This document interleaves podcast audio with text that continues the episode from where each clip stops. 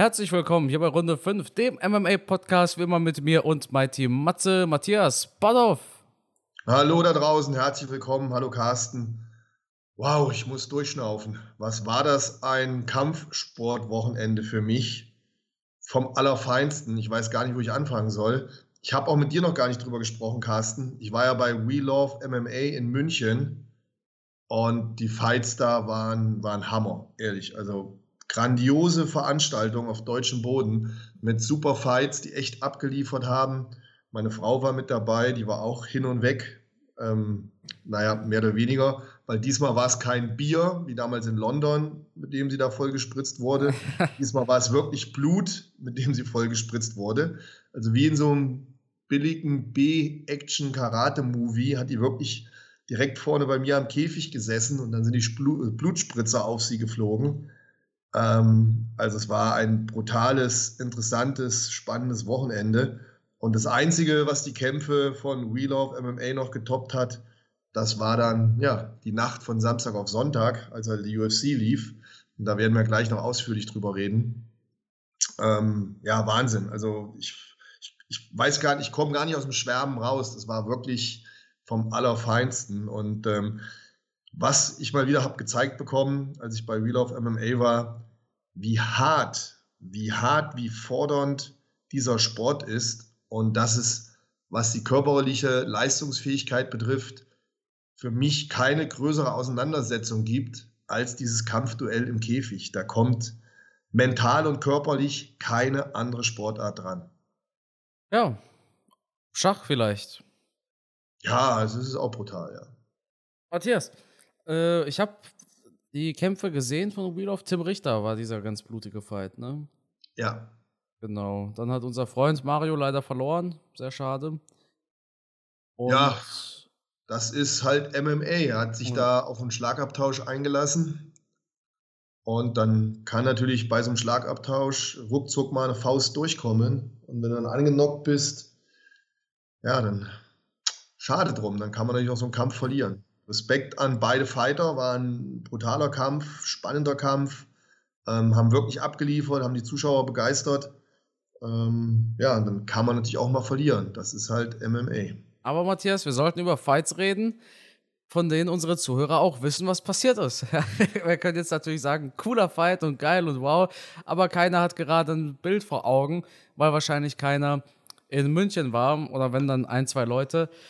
Dementsprechend ist es an der Zeit, über UFC 285 zu sprechen. Matthias, ich muss mich natürlich öffentlich entschuldigen, ja, dass wir hier nicht früher äh, beieinander sitzen können und äh, nicht schon früher darüber quatschen konnten. Gestern Mittag hatten wir es eigentlich angepeilt, aber das war für mich einfach absolut nicht machbar.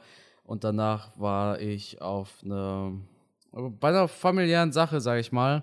Deshalb war es gestern leider nicht möglich. Tut mir leid, Matthias, aber ich bin mir sicher, du hast es mir verziehen mit, mit einer kleinen Träne.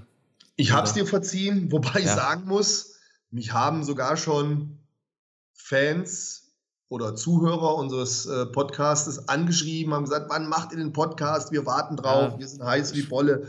Ähm, also liebe Grüße raus an euch, ihr seid die Besten. Ich freue mich da immer wieder drüber, wenn ich von euch angeschrieben werde. Also ganz, ganz toller Support.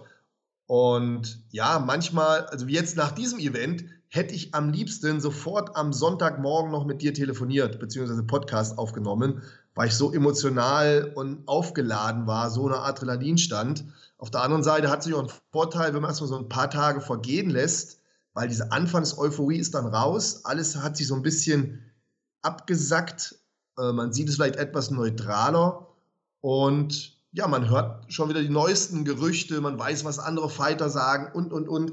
Also manchmal kann es auch von Vorteil sein, wenn man den Podcast dann auch zwei, drei Tage später macht. Ja, man kann relativ nüchtern jetzt über die Fights sprechen und nicht hier äh, sich vor John Jones hinknien und ähm, egal, aber ne, ist schon klar. Ist schon klar.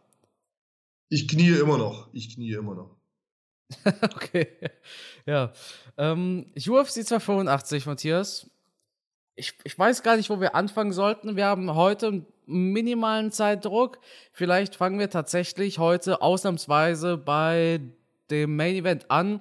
weil ich das Nee, ausführlich. komm, komm, komm, wir nehmen uns die Zeit, wir fangen hinten an. Okay, okay, okay, okay. Wir, wir geiseln unsere Zuhörer bis zum bitteren Ende Ja, zuzuhören. ich, will, ich will bei Jones am Ende aber keinen Cut machen müssen. Ja, das sage ich dir jetzt schon. Jones wird Ja, ausführlich okay. besprochen, seine Okay. ähm, akzeptable Leistung gegen Garden. Aber bleiben wir erstmal in den Prelims. Matze, welchen Fight willst du als erstes bequatschen? Oh, lass mich gerade überlegen. Ähm, ja, ich denke, wir sollten auf alle Fälle über Cody sprechen. Ja. Ähm, welcher Kampf auch wahnsinnig spannend war, fand ich, war von äh, Ian Gary. Mhm. Hin und her, ja. Und ansonsten hast du noch Wünsche?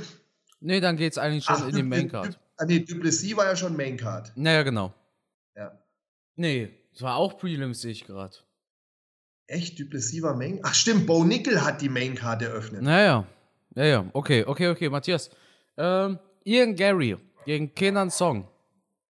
Ja, was willst du hören? Geiler Fight. Ja, geiles Hin und Her. Ich glaube, Ende der zweiten Runde war das. Da wurde Ian Gary von Kenan Song gedroppt. Ja. Selbe Szene passierte in der dritten Runde. Diesmal ist Ian Gary ausgewichen und hat eine Kombination gelandet. Beeindruckender Kerl, oder? Danach diesen McGregor Walk gemacht. Schon eine große Nummer. Und ich denke, das ist ein Fight auch, den er gebraucht hat. Der hat diesen Knockdown gebraucht. Er hat dieses äh, Scheiße, ich verliere hier gleich gebraucht, glaube ich. Ja, man kann, man kann auf der einen Seite jetzt sagen, wow, super gekämpft. Die Hater werden natürlich sagen, ha, der wäre ja fast K.O. gegangen. Letztendlich, ich war super unterhalten mit diesem Kampf. Ähm, spektakulär kann man nur sagen. War ähm, zum Schluss dann ein toller Knockout oder TKO von ihm, wie auch immer. Also ich bin mal gespannt, wie es da weitergeht. Auf alle Fälle einer, der das Publikum unterhält. Absolut. Hast du seinen Post danach bei Instagram gesehen? Nee? Er hat so eine Nahaufnahme vom demolierten Gesicht von Kenan Song gepostet und hat geschrieben, das kommt davon, wenn du gegen mich kämpfen willst, ich nehme solche Dinge immer persönlich. Es gab da einen richtigen Shitstorm tatsächlich gegen Ian Gary. Ja, kann ich vielleicht sogar ein bisschen verstehen.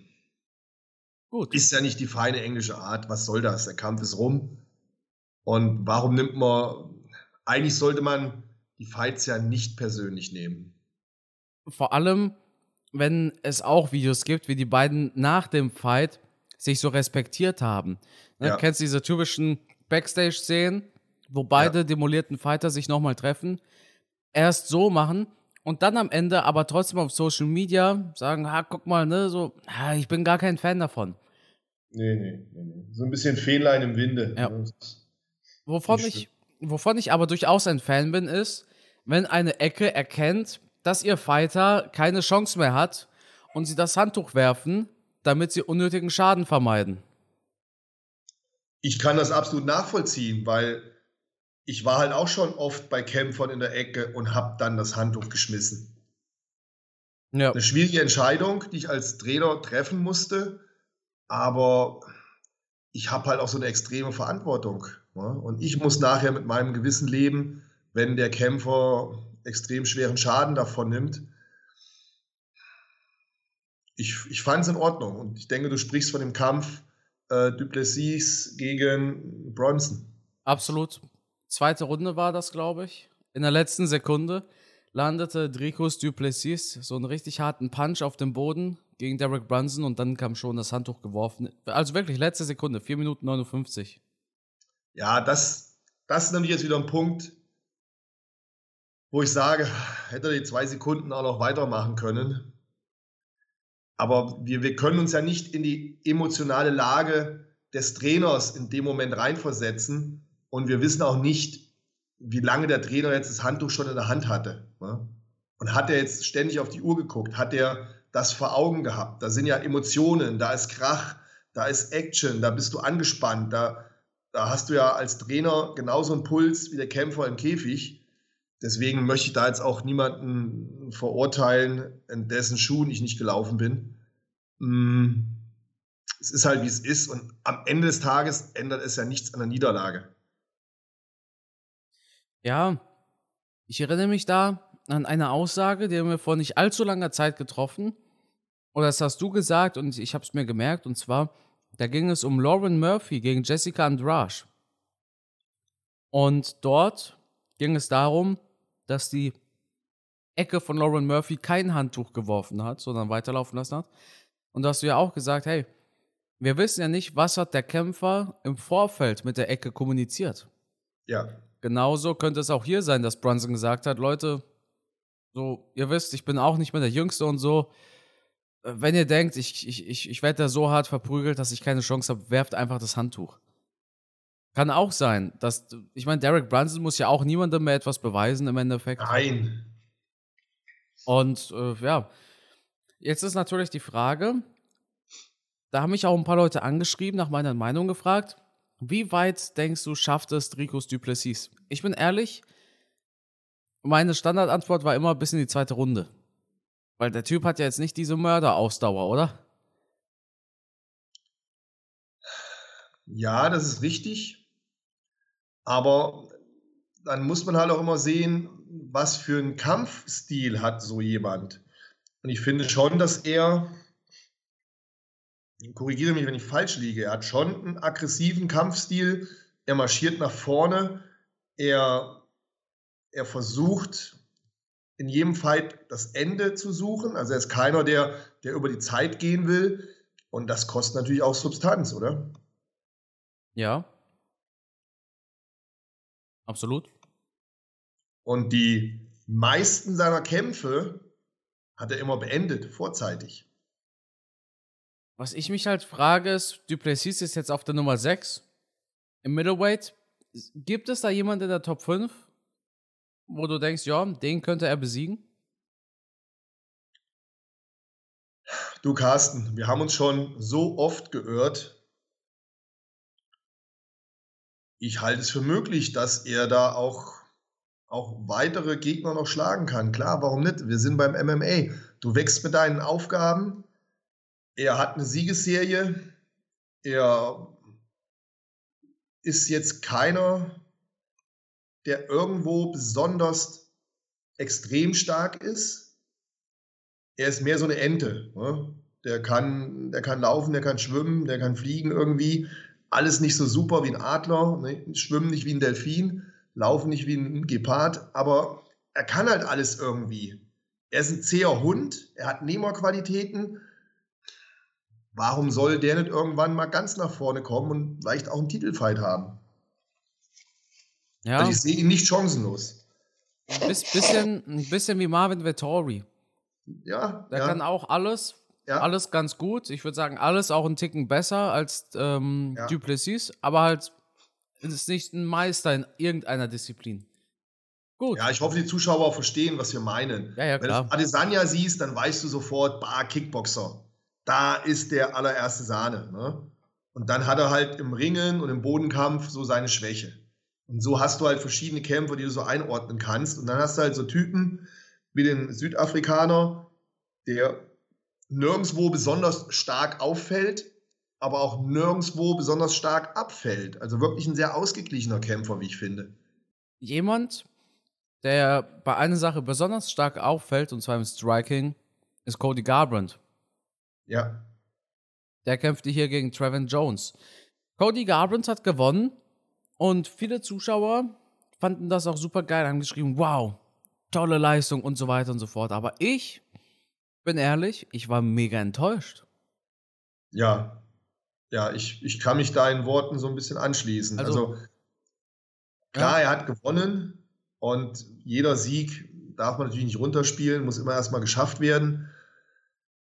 Aber wenn ich so in mich reinschaue, so emotional hat er mich nicht gecatcht, auch mit seinen Dance-Einlagen zum Schluss hat er mich eher so ein bisschen von sich gestoßen. Ja. Also. Ich fand jetzt auch nicht, dass sein Gegner Jones da chancenlos war. Ja, und das war ein Fight, den, den musste Garbrandt gewinnen und dann sagt man sich, ja, aber er hat ja getan, was er musste. Ja, hat er, aber auch nicht auf so eine gute und dominante Art und Weise. Und klar sagt jetzt Cody Garbrandt am Ende wieder, ja, ich habe morgens äh, mich verletzt bei einem Takedown beim Warmmachen. Ich habe da seine linke Körperhälfte war taub Aber so die letzten drei Fights hatte Cody Garbrandt irgendein Problem, weshalb er nicht so gut abliefern konnte heute. Und das, das stört mich so langsam. Weißt du? Also, wie oft soll man denn den Fighter noch glauben? Pass auf, bald kommt Tyron Woodley zurück und sagt, ja, hier, ich habe jetzt meine Rapper-Karriere vergessen, ich bin jetzt aber wirklich wieder Fighter. Nee, also, ich ich bin ehrlich, ich habe so bisschen meine Hoffnung an Garbrandt verloren, ja. Also, nach der Performance was was jetzt was jetzt wirklich absolut Sinn ergeben würde, wäre ein Rematch gegen Dominic Cruz. Für beide. Das wäre eigentlich ein super interessanter Fight, oder? Hätte ich nichts gegen. Würde ich auf alle Fälle schauen und wäre ich auch sehr gespannt drauf. Ja. Ähm, die Frage ist halt, wenn einer jetzt in der Vergangenheit bei den letzten Kämpfen immer schon Probleme hatte, wird es dann in der Zukunft besser? Ja, es sind ja eigentlich Probleme, die vermeidbar sind. Das heißt nicht gesundheitliche, sondern zuerst eine Scheidung, dann dies, dann das und jetzt halt Pech gehabt mit dem Verletzten. Ja, aber irgendwas läuft ja dann schief. Hm? Ja. Es ist halt wichtig, dass, wenn du im Profisport erfolgreich bist, dass dein Leben alles in geregelten Bahnen läuft und dich wirklich zu 100 Prozent auf diese eine Sache konzentrieren kannst. Und wenn du ständig irgendwelche anderen Probleme hast, muss ich mich hinterfragen, woran das liegt und wie ich das abstellen kann. Gut, also sind wir uns eigentlich einig tatsächlich. Hab jetzt gedacht, hm. dass du jetzt so voll Feuer und Flamme gewesen wärst mit ihm. Nee, nee, auch von den Dance-Einlagen, das fand jetzt auch ein bisschen überflüssig. Damit hat er mich eher vergrault. So. Hat dich Baunickel auch vergrault, Matthias? Nee, im Gegenteil. Hast du aber mitbekommen, da, dass es da jetzt so bitte? ein bisschen, hast du mitbekommen, dass es da jetzt so ein bisschen Ärger gibt wegen dem Fight? Nee, habe ich nicht mitbekommen. Oh, Matthias, schaust du gar nicht mehr meine Videos, oder was? Doch, ich habe gerade gestern Abend erst das letzte von dir geschaut. Ich mache jetzt, ich hast du gesehen, ich mache jetzt längere Videos. Und da kommen jetzt nicht nur diese, ja. diese großen Clickbait, also ich sage Clickbait, aber ich, ich, es ist kein Clickbait, da kommen jetzt nicht nur diese Clickbait-Themen rein, sondern auch so. Clickbait machen andere Kollegen von dir. Na, weiß ich nicht, wenn du meinst, aber Matthias, äh, der Gegner von Bo Nickel will Beschwerde einreichen bei der Nevada Athletic Commission. Das letzte Video von dir, das ich geguckt habe, war. Hast du überhaupt zugehört, Matthias? Nee, nee, ist gut. Das letzte Video habe ich das mit dem Kamsat-Video geguckt. Achso, ja, das war gestern Abend, ja, ja. Das habe ich auch gestern Abend geguckt, ja. ja. Findest du das eigentlich spannend, so, so mehrere Themen in einem? So, auch so? Ja, ja, ja, ja. ja. Ich finde es gut. Ich habe die letzten mir auch alle angeschaut, aber wo habe ich das mit Bo Nick verpasst? Wo hast du es erzählt? Oh, müsste ich selber nochmal nachschauen. Hm. Auf jeden Fall, der Gegner von Bo möchte jetzt Beschwerde einreichen bei der Nevada State Athletic Commission, weil vor dem Takedown gab es so ein richtig fettes Knie in die Eier. Das hat der Referee nicht gesehen. Und weißt hm. du, weißt du, was mich überrascht hat? Ich habe ja auch gestreamt auf Twitch und ich habe da auch noch im Stream gesagt, oh, das war aber ein Kick, der ging jetzt richtig in die Eier. Aber der Referee hat nichts gesagt und dann habe ich mich korrigiert, habe gesagt, okay, oder halt doch nicht in die Eier. Habe ich falsch gesehen, habe ich gesagt. Und am Ende stellte sich raus, doch, das ging voll in die Klöten. Und dann gab es den Takedown. ich muss gleich mal was trinken. Und dann gab es den Takedown. Und deshalb wird jetzt Beschwerde eingereicht, weil man sagt, ohne Knie in die Eier gäbe es keinen Takedown und ohne Takedown gäbe es keinen Sieg. Bumm, no contest wollen sie wahrscheinlich. Hm. Ist aber auch das gute Recht des Gegners, sage ich dir ehrlich. Ja, aus, aus der Sicht von Jamie Pickett kann ich es nachvollziehen, kann ich es verstehen. Würde ich jetzt nicht, äh, würde ich jetzt nicht widersprechen. Ja. Ich meine, klar denken wir uns alle meistens dasselbe. Äh, Und zwar, naja, der hätte ja ohne, ohne äh, Knie in die Eier, der hätte, egal was, der hätte verloren. Weißt du? Das ist so der erste Gedanke. Jamie Pickett, der hätte ja eh verloren. Aber das nimmt ihm ja nicht gleich das Recht. Ähm, das nimmt ihm nicht gleich das Recht, Beschwerde einzureichen. Weißt nein, du? Nein, wenn es eine Technik war, die wirklich zwischen die Beine ging, unter die Gürtellinie, dann ist es halt so. Und ich kann es nachvollziehen, dass er dann Beschwerde einreicht. Ne? Und ja, mein Gott, was will man machen? Entweder macht man No Contest raus und Bo Nickel geht seine Reise weiter. Ja, dann ändert das im Großen und Ganzen nichts an dem ja. Weg von Bo Nickel, denke ich mal. Ja. Was blöder wäre, wenn jetzt Jamie Pickett darauf bestehen würde, dass man den Kampf wiederholt. Wäre unnötig, da soll man lieber das bei. Das ist ärgerlich, weil ja. das würde natürlich Bo Nickel etwas aufhalten im weiter Vorkommen in seiner Karriere. Ja. Weil wir wollen ihn natürlich gegen weitere, noch bessere Kämpfer gerne sehen. Cejudo sagte, Bo Nickel braucht sechs Kämpfe, bevor er sich an die Top Ten rantrauen sollte. Finde ich relativ viel, aber Cejudo ist natürlich der bessere Fachmann als ich. Und auch ein Wrestler. So, mhm. wie, so wie Bo Nickel. Ne? Mhm. Gut. Auf Short Notice hatten wir Matthäus Gamrot. Der traf hier auf Jalin Turner. Und ich bin ehrlich, Matthias, ich weiß, wir haben jetzt viele äh, Beschwerdenachrichten kommen jetzt. Von ähm, Pavel Kozlowski, der schreibt mir jetzt gleich, also, sorry, falls hier einer wirklich so heißt, ja, der schreibt mir gleich, du hast keine Ahnung. Dann schreibt mir Kambunski, ich habe keine Ahnung, aber Okay, Leute, ich hoffe, ich hoffe, äh, ihr versteht den Spaß. Aber ich denke, dass Turner diesen Fight gemacht hat. Boah. Da haust du aber einen raus. Also, ja, ich, ich bin ehrlich, ich war mir am Ende des Kampfes auch unsicher. Ja. Wer das Ding gewonnen hat. Weißt du auch warum? Es gab doch einen Knockdown und die Runde mit dem Knockdown wurde nicht für äh, Turner gewertet. Das hat mich so ein bisschen überrascht. Echt? Okay. Ja. Ja, ja. Hm. Interessant. Ja, guck mal, ein Judge, Ron McCarthy, der Sohn von John McCarthy, mhm. äh, hat zum Beispiel alle drei Runden an äh, Gamrot gegeben. Puh. Naja, gut. Deswegen können die Runden trotzdem sehr, sehr knapp gewesen sein. Aber es, es wäre jetzt für mich auch. Also, ich müsste den Kampf noch ein zweites Mal schauen, ich bin ganz ehrlich. Ich glaube glaub auch ein bisschen, dass durch, durch dieses John Jones-Ding, dass wir die anderen echt so ein bisschen vielleicht auch vergessen haben. Ich weiß, als ich den Kampf gesehen habe, dass ich mir nicht sicher war, wer das Ding gewonnen hat. Ja. Ähm, hier nochmal ganz kurz äh, zur Erklärung, also warum ich denke, dass Jolene Turner gewonnen hat. Wenn wir uns jetzt mal die Scorecards anschauen.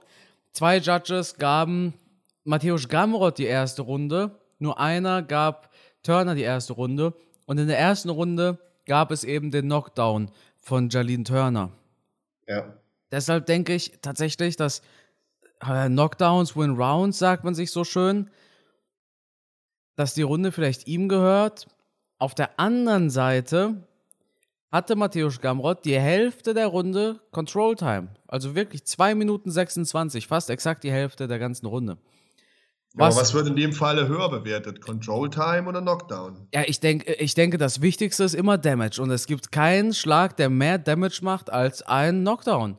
Zumal kannst du zwar sagen, okay, Matthäus Gamrot hatte zweieinhalb Minuten Control Time, er hatte aber trotzdem weniger Significant Strikes gelandet als Jalin Turner. Das heißt, wenn du jetzt viel Schaden angerichtet hättest auf dem Boden, dann hättest du ja wahrscheinlich mehr Strikes gelandet als dein Gegner.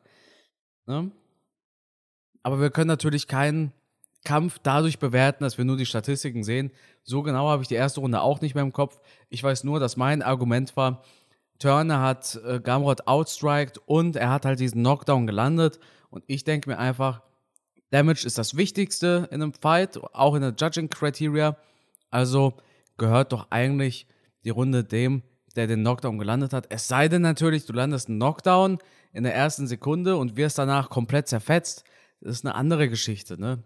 Aber so, ja, gut, schwer zu sagen. Ja, gut. wir können reden, diskutieren.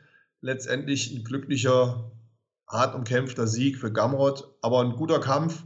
Jalin Turner hat da sein Gesicht nicht verloren. Das war auf ja. Augenhöhe, finde ich. Ja, ich denke auch nicht, dass es eine Robbery war oder so, weißt du? Das, das sind ja, das ist immer das Top-Argument. Robbery. Sofort immer, das ist eine Robbery.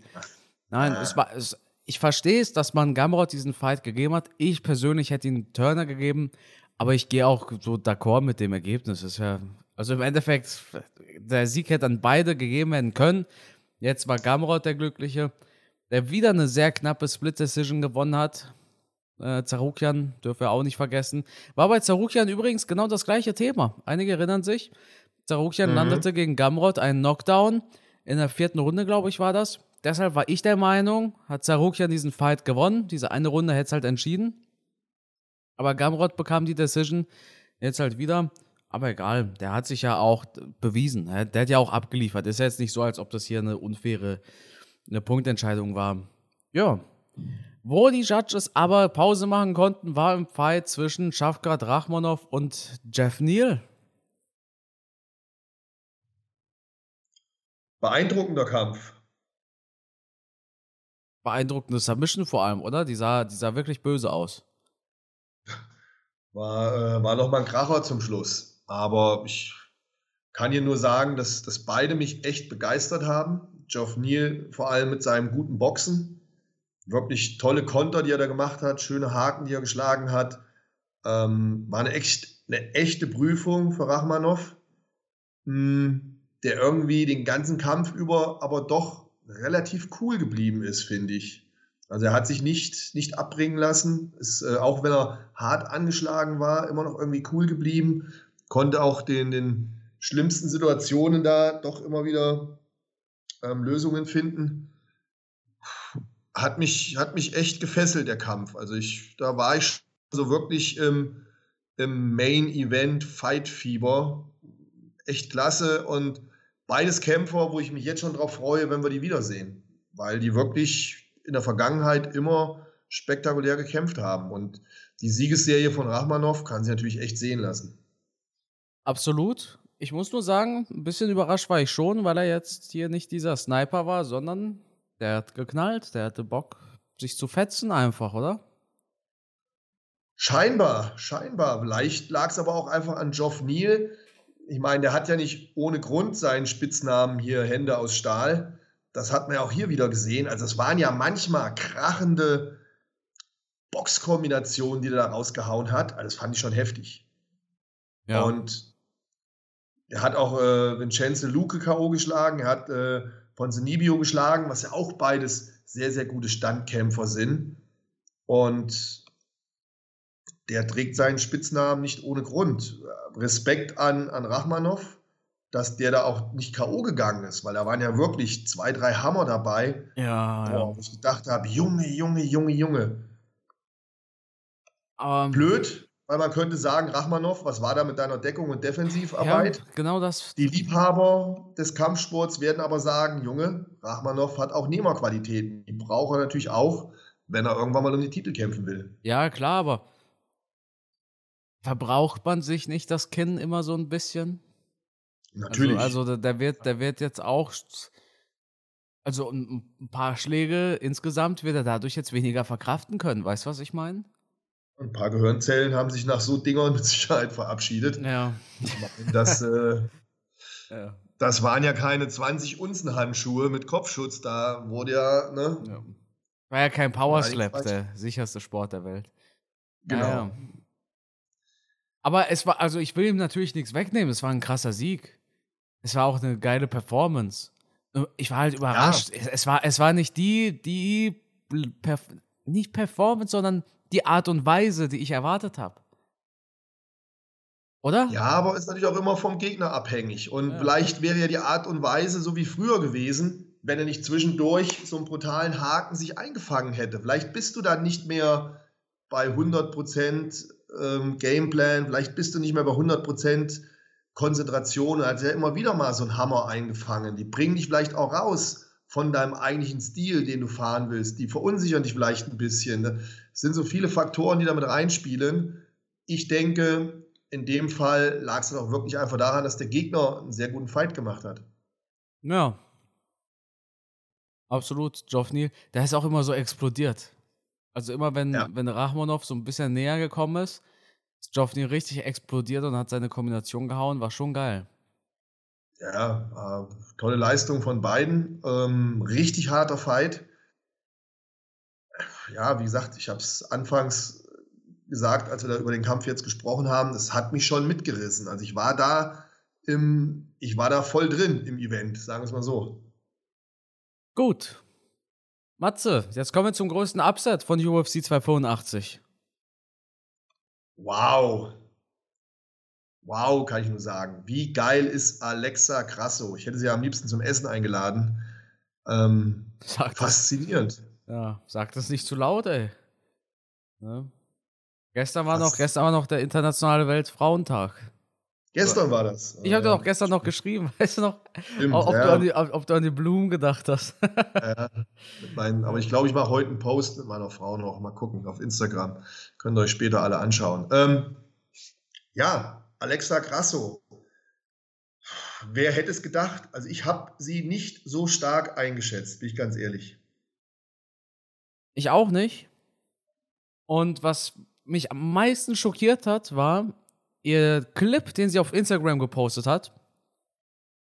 Und zwar hat sie monatelang auf genau diese Millisekunde hingearbeitet. Hast du das gesehen? Ich habe den Clip nicht gesehen, ich habe es aber in irgendeinem Video von dir, hast es gesagt. Ich habe es, glaube ich, mal so neben. Nee, nee, nee, nee. Ich nee? habe, äh, was ich gesagt habe, war was ähnliches. Und zwar, dass Cejudo predicted hat, dass John Jones genau auf diese Ach, Art genau, und Weise gewinnen wird. Genau, das hast du in dem Video gesagt, ja. Aber dass, äh, Cejudo gesagt hat, wie John Jones das Ding gewinnen würde, ja. Ja, und, und auch wirklich gezeigt hat.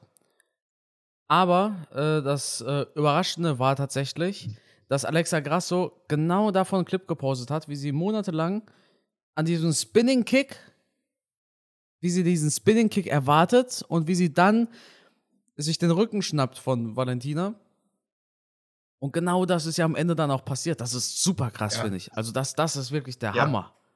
Wobei es natürlich immer spezielle Techniken gibt, wo du den Bewegungsablauf, den Konter natürlich im Training auch übst. Also ich habe es ja hier bei mir im Training auch, dass du immer Angriffe hast, wo du dann spezielle Konter einübst. Und wenn du jetzt natürlich eine Kämpferin hast, wie Valentina Tschenko, die ja keine Unbekannte ist, die ja schon zahlreiche Titelkämpfe gemacht hat, dann hast du natürlich auch viel Videomaterial, wo du genau gucken kannst, wie hat sie ihre Kämpfe gewonnen, was macht sie für Techniken, wie bewegt sie sich. Also man kann sie sehr gut lesen. Und oftmals bei einer Kämpferin, die auf so einem hohen Niveau ist wie Valentina Shevchenko, kannst du ja auch davon ausgehen, wenn die bisher immer Erfolg hatte mit der Art und Weise, wie sie gekämpft hat, dass sie dann wahrscheinlich auch gegen dich nichts Neues bringen wird, sondern sie wird wieder diese Techniken bringen, die sie in der Vergangenheit auch zum Erfolg geführt haben. Das heißt, für so einen Champion wird es natürlich auch schwierig. Je mehr Kämpfe du als Champion gewonnen hast, desto gläserner wirst du natürlich für deine Gegner. Klar. Und was du auch immer gerne sagst, an die Spitze kommen ist leicht, an der Spitze bleiben ist schwer. Und ich, ich hatte tatsächlich auch das Gefühl, so ab der zweiten, dritten Runde habe ich zu den Zuschauern auch gesagt, Valentina bröckelt so ein bisschen.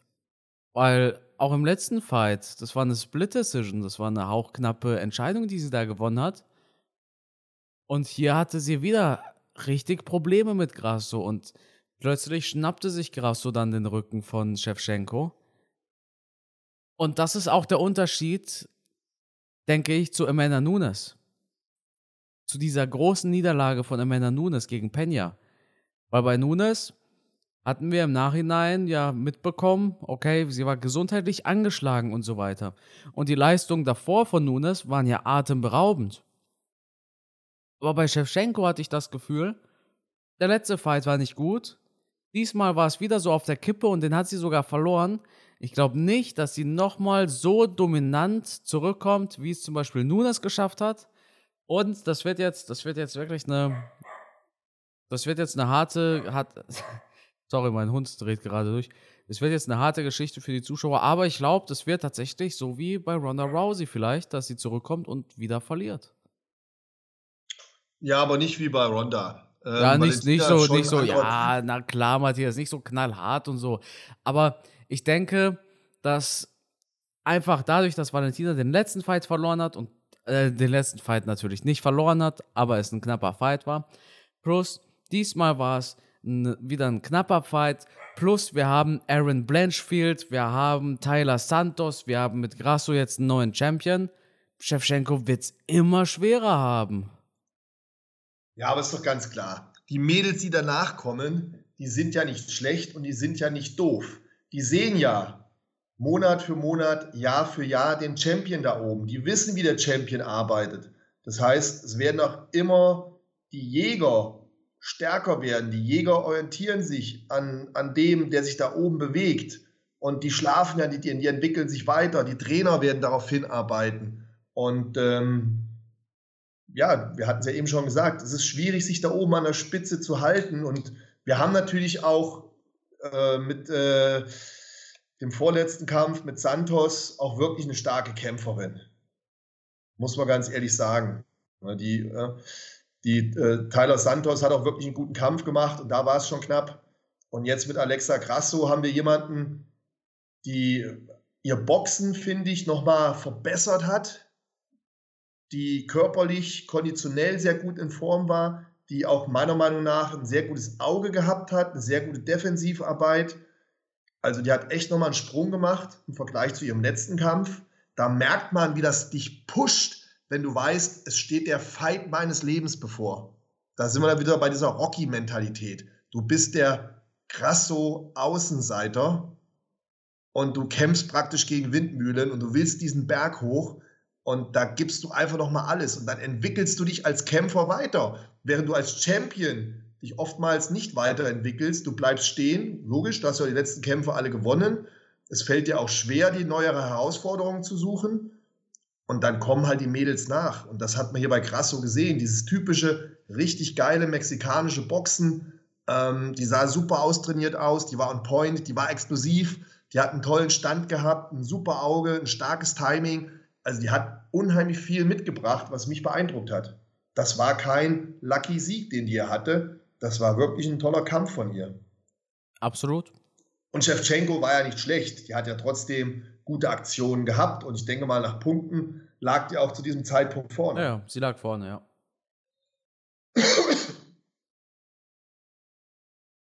Aber ich bin jetzt Alexa Krasso-Fan. Also die Art und Weise, wie sie geboxt hat, wie sie gekämpft hat, hat mich mitgerissen. Ja, müssen wir mal zum Mexiko-Event mit ähm, Jair Rodriguez und Brent Moreno. Es zeigt wieder mal, wie viele Top Kampfsportler, früher schon Boxer, jetzt MMA-Fighter aus Mexiko kommen. Kane Wahnsinn, Velasquez, ja? äh, jetzt Alexa Grasso ähm, und alle, die wir gerade schon genannt haben. Also Mexiko, ein absolut Fighter, beliebtes Land. Ähm, tolle Kampfsportler, die von da kommen. Canelo. Canelo, natürlich. Andy Boxen Rules. sowieso. Boxen ja. waren ja schon immer mega. Ne? Aber jetzt kommen sie halt auch nach und nach im MMA-Sport an die Titel dran. Gut. Matthias. Main Event. John Jones gegen Cyril Gahn. Mein Puls war bei 130, hat mir meine Uhr gesagt. Weißt du das, als es losging? Ach, sehr wenig. Ich war echt aufgeregt. Und vor allem wenig, dieses, dieses. Wenig, wenn du jetzt gerade einen 400-Meter-Sprint gemacht hättest. Dieses, dieses Chaos auch wegen diesem Tape. Da habe ich mir schon Sorgen gemacht. Was ist denn hier los? Oder? Ja, das war in meinen Augen, ich weiß nicht, wie oft ich mit Tape um den Füßen gekämpft habe, aber gut, das haben wir dahingestellt. Jetzt hier wollten sie es halt nicht haben. Ähm, musste halt ab, ja, aber da hat man schon mal so den ersten zusätzlichen Adrenalinschub bekommen, ne? Weißt du, was mir übrigens aufgefallen ist in der Zwischenzeit?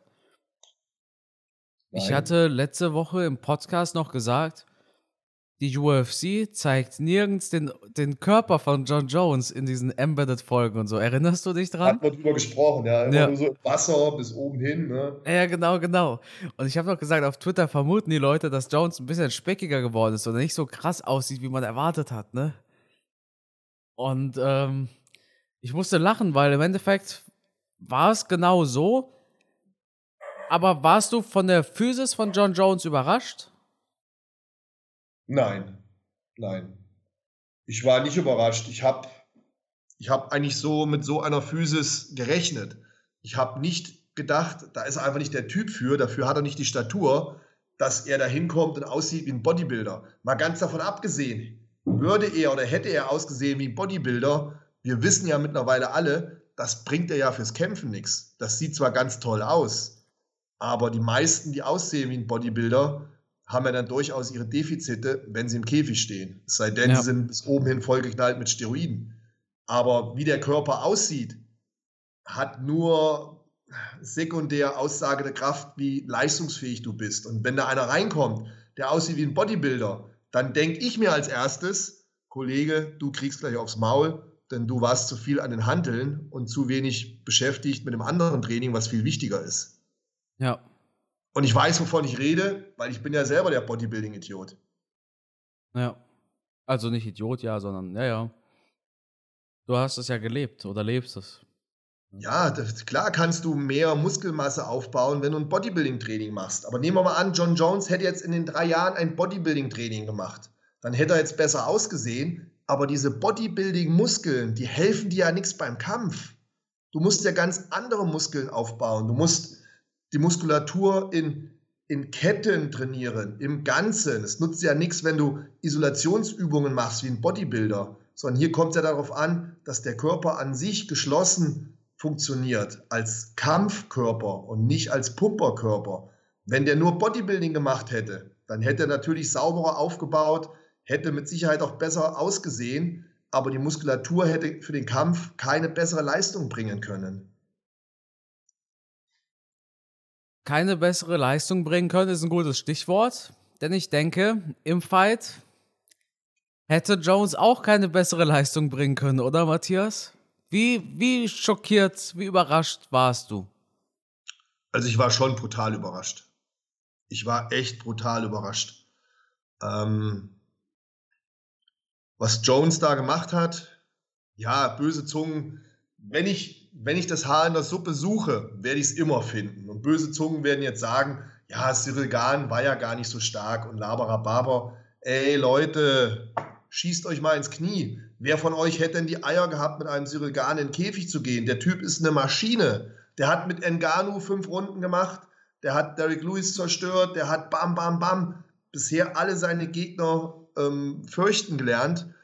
Also Cyril Gahn hatten wir vor diesem Kampf als ja, als richtig geilen Fighter auf dem Schirm. Du kannst dich selber noch an unseren Podcast erinnern. Der ist uns im Vorfeld schon von, von Zuhörern empfohlen worden. Guckt euch den an, der Typ, das, der nächste Champion und, und, und. Also wir haben hier wirklich einen sehr starken Gegner gehabt mit Cyril Gahn. Aber John Jones ist einfach der Gott. Der Goat. Ja. Er hat es hier bewiesen, er ist es für mich. Dieses Mäh. Hast du es gesehen? Uh, Gold heißt ja Greatest Was will man time. absprechen? Ich habe es letzte Mal schon gesagt, ich bin John Jones-Fan, ja. Viel Negatives, was bei ihm passiert ist, steinigt mich dafür. Ich verzeihe es ihm irgendwo, aber rein kämpferisch bin ich ein Riesenfan von ihm. Ähm, und was der Typ geleistet hat, ist für mich zum jetzigen Zeitpunkt einzigartig. Ja, ich habe in der Instagram-Story gepostet, die Pound-for-Pound-Rankings vor zehn Jahren. Nur einer ist noch dabei. Also, ja, ist der Hammer. Also in, der, in den UFC Pound for Pound.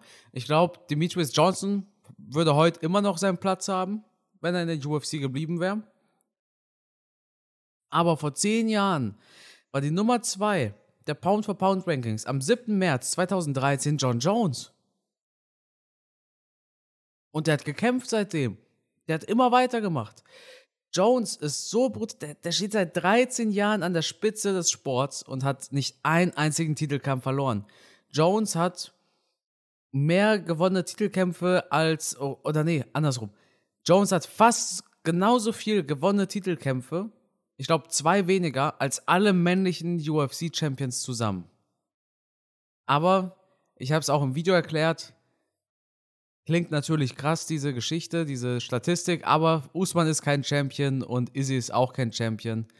Ähm, deshalb dürfen wir das nicht ganz so verwechseln.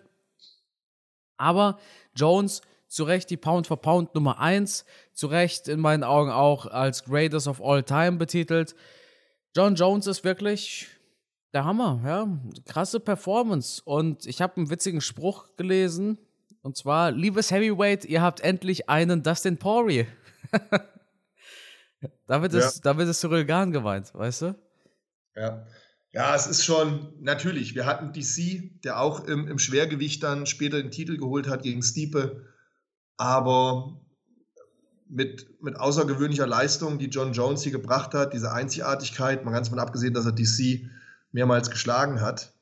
Ähm, die Karriere, wenn man sie sich im Gesamten anschaut, du hast gerade schon gesagt, diese Titelfights, die er alle schon gemacht hat, dann nach den Dopingsperren, das wieder zurückkommen, okay, man könnte sagen, selbstverschuldet, aber dann diese drei Jahre Auszeit, da reingehen und so einen Kampf abliefern, ich finde das schon alles ziemlich spektakulär und es hat in meinen Augen bisher noch keiner so so gebracht wie er. Und dann auf diese Art und Weise zu gewinnen, mit so einer Dominanz gegen einen Cyril Gahn, ja, da fällt mir noch nichts mehr ein, ehrlich. Jetzt steht der Fight gegen Stipe an. Mein erster Gedanke war, also keiner besiegt Jones. Keiner. Ich denke aber auch nicht, dass Jones so lange machen wird, bis diese krassen Herausforderungen wieder auf ihn warten. Also ich glaube, nach Stipe hört Jones auf. Gute Frage. Ähm, also ich halte es für durchaus möglich, dass er Steve beschlagen kann. Die größte Gefahr, die ich für John Jones im Moment sehe, und damit überrascht dich vielleicht ein bisschen, für mich ist das der, jetzt stehe ich gerade auf dem Schlauch, der Name fällt mir nicht ein, aber der Russe im Schwergewicht. Ja, überraschend tut es mich nicht, Matthias. Dass mir der Name nicht einfällt. Nein, dass du den ähm, nennst. Den Ale halte ich aktuell Alexei Oleinik. Schwergewicht für am gefährlichsten. Ja, ja. Oleinik. Oleinik. Quatsch. Boa, Boa Constrictor, Oleinik. Sergej Pavlovic, meinst du? Pavlovic, genau. Genau. Den finde ich schon richtig stark, den finde ich gefährlich. Und das ist einer, der auch kompletterer Fighter vielleicht ist als Engano. Natürlich wird Engano immer die Knockout-Maschine sein. Aber ich glaube nicht, dass John Jones vor Engano Angst haben muss. Nee. Pavlovic, das ist schon so einer, den kann ich nicht so richtig einschätzen, wie stark der am Ende wirklich ist.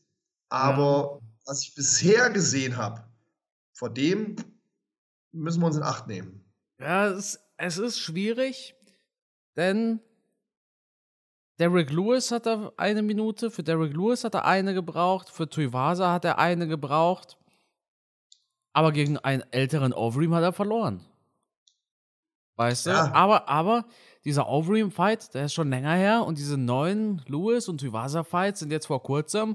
Sein Background ist ähm, Wrestling und Combat Sambo. Der kann was am Boden, der kann was im Stand und er ist jünger. Ich denke halt, dass Jones früher oder später auch gegen die Zeit verlieren wird. Ich denke aber nicht, dass Jones denselben Weg nimmt wie zum Beispiel Fedor oder Anderson Silva, sondern Jones will mit einem Sieg on top zurücktreten oder so wie Khabib und äh, wird das deshalb machen, so wie Khabib oder wie äh, GSP. Mhm. Weißt du? Wobei ich mir bei Jones vorstellen kann, dass es ihm schwerfällt, zurückzutreten. Was jetzt natürlich interessant ist, die ganzen John Jones-Hater die werden natürlich jetzt sagen, ja, aber den wahren Champion Enganu, den hat er nicht besiegt. Hm. Na, das ist, das ist Quatsch. Sehe ich auch so, bin ich auch deiner Meinung, denn Enganu hat das Feld geräumt, er ist weggegangen, er hat nie gegen John Jones gekämpft und sich jetzt hinzustellen, als wäre er das Nonplusultra im Schwergewicht, mh, hm, ja, nicht, nicht, nicht, wenn man geht, wenn, wenn man freiwillig geht. Aber wenn ich gehe, genau. Ja. Dann, dann hast du verkackt. Und wenn, wenn ich jetzt böse wäre, könnte ich auch sagen, ja, Engano ist dem Kampf gegen John Jones aus dem Weg gegangen, weil er keinen Bock hatte auf das Ringen. Könnte ich auch sagen, wenn ich böse sein wollte. Ja, nein. Also, ich denke, dass Jones aktuell der Heavyweight King ist, nicht der Heavyweight Goat, ja, nicht verwechseln, Leute. Engano hat hier keinen. Er, er hat freiwillig, er ist freiwillig gegangen. Die UFC hat ihn nicht rausgeschmissen. Engano hat Dinge verlangt, von denen er wusste, er bekommt sie nicht und dann eine Begründung dafür gehabt, warum er nicht verlängert hat. Ganz einfach. Würdest du jetzt spontan sagen, Engano ist besser als John Jones? Nein, nein, nein, nein, nein, nee, nee. Nein, wollte ich auch nicht sagen. Engano hat mehr Knockout-Power, aber Jones, Jones ist so ein kompletter Fighter. Er kann, ich denke, er kann das auch eliminieren, diese Knockout-Power.